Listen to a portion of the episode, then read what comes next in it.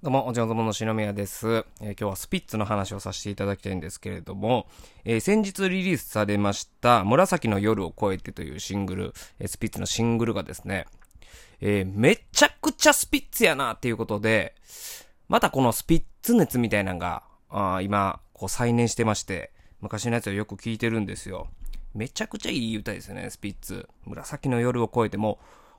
どの方面から切り取っても、もう、これぞスピッツっていう感じの楽曲で、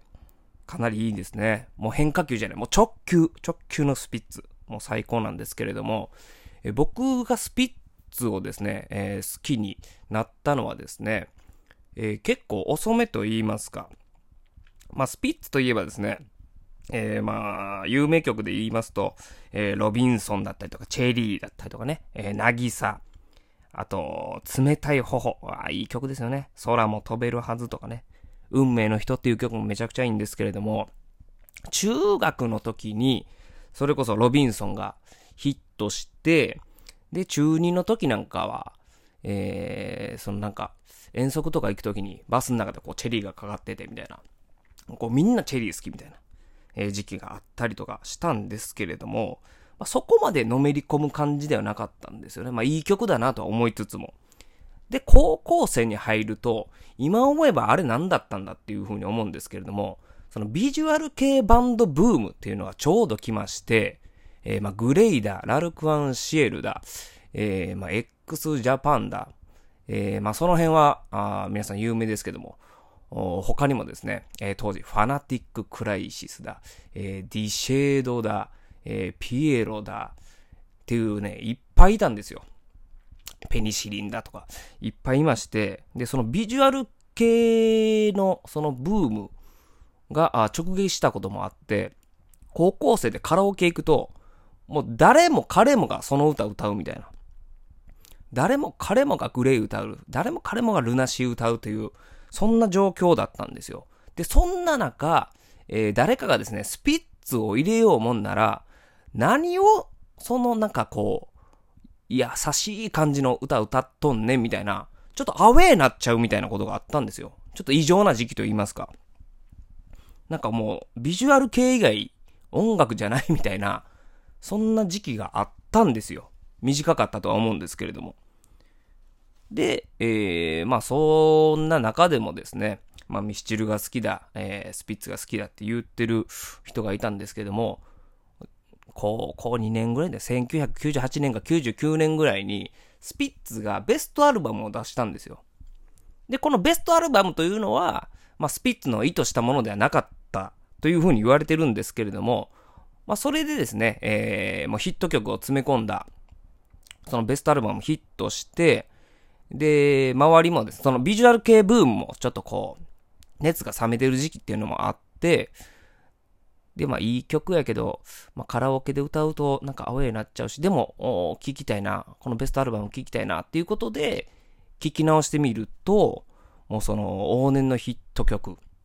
もうスピッツらしい楽曲が並んでおりまして、あ、めっちゃ好きやん俺っていう風になって、そこからぐーっとハマってくんですよね。はい。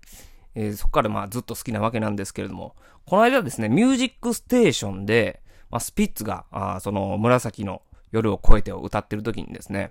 えいろんなミュージシャンだったりとか、いろんな芸能人の方が、えー、俺のスピッツ、マイベスト5みたいな、をやってまして、えー、まあそれに乗っかってですね、えー、自分もですね、マイベスト5、今日ちょっと上げてみたいと思います。えー、もしよかったらですね、聞いてみてください。めちゃくちゃいい曲なんですよ。まあ、その、先ほど言いましたロビンソンとか、あその辺はもう名曲として、えー、殿堂入りということで、あえてここには入れずにですね、えー、アルバムの曲をちょっと言っていきたいんですけれども、まずどれからいこうかな。まず最初はですね、まあこれちょっとシングルになってるんですけども、放浪かもめはどこまでもという曲がありまして、これ2000年の、えー、時に発売された、えー、両 A 面、メモリーズっていう曲と、両 A 面で、放浪かもめはどこまでもという曲が発売されまして、まあ、これがいいんですよね。まあ、サビもいいんですけどね。サビの手前の、放浪かもめはのとこがもう、めちゃめちゃスピッツなんですよね。はい。これめっちゃ好きです。そして、えー、まあ、遡ること、えー、95年のアルバムですね。95年のアルバム、蜂蜜というアルバムに収録されております。アジサイ通り。これがいいね。切ない哀愁もあるし、でもスピッツ感もあるし、懐かしさがありながら、あでも、新しさもあるというアジサイ通り。ほんと6月になったらね、雨の季節、梅雨の季節になったらもう毎年聞くんですけども、アジサイ通りめちゃくちゃいいんですよね。まあ、このちなみに、蜂蜜というアルバムはですね、えー、一緒に、えー、ロビンソンも入ってますし、涙がキラリ、同じ涙がキラリも入ってますし、あと、もうそのね、アルバムのタイトルにもなってます、蜂蜜っていう曲があるんですけども、もうこれのサビもね、最高なんですよね。溶かしてゆくってね。まあこれ、あの、ラジオなんであんま歌いませんけども。はい。まあそんな中で、アジサイ通りも入ってまして、かなりいいんですよね。まあこの蜂蜜っていうアルバムで初めてそのスピッツがですね、えー、スピッツのアルバムが1位を、オリコン1位を取るわけですね。なんで、えー、かなりヒットしたアルバムなんですけれども、そんな中に入っているアジサイ通りがかなりいいという話です。で、えー、そっからあかなり経ちまして、2007年のですね、さざ波 CD っていうアルバムがあるんですけども、これもいいんですよ。これめちゃくちゃいいんですけども、特にいいのがですね、不思議という曲がありまして、もうこの不思議も何百回聴いたかわからないぐらい、ひょっとしたらですね、ナンバーワンかもしれないです。スピッツでナンバーワンに好きな曲、不思議という曲ですね。なんなんだって、え、恋は不思議で、ね、もうサビのね、この、ふわっとこうなんかね、心が弾むような感じ。もう最高ですね。あと、二つね、アジサイ通り、放浪かもめはどこまでも不思議あげました。あと二つ。あと二つはですね、2013年の小さな生き物というアルバムから、えー、2曲。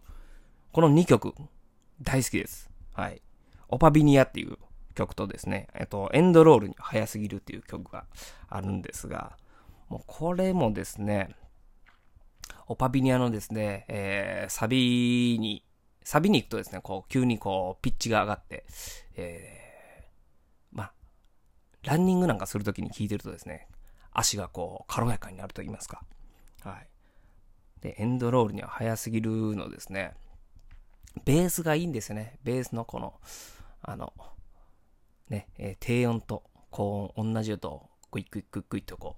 う、やるあのベースで、えー、すごい好きなんです。ということで、私のスピッツマイベスト5はですね、えー、アジサイ通り、そして放浪カモメはどこまでも、不思議、オパビニア、エンドロールには早すぎる、この5曲とさせていただきます。以上、オジノズボンの篠宮でした。もしよかったら聞いてみてください。めっちゃいいんで、スピッツ最高。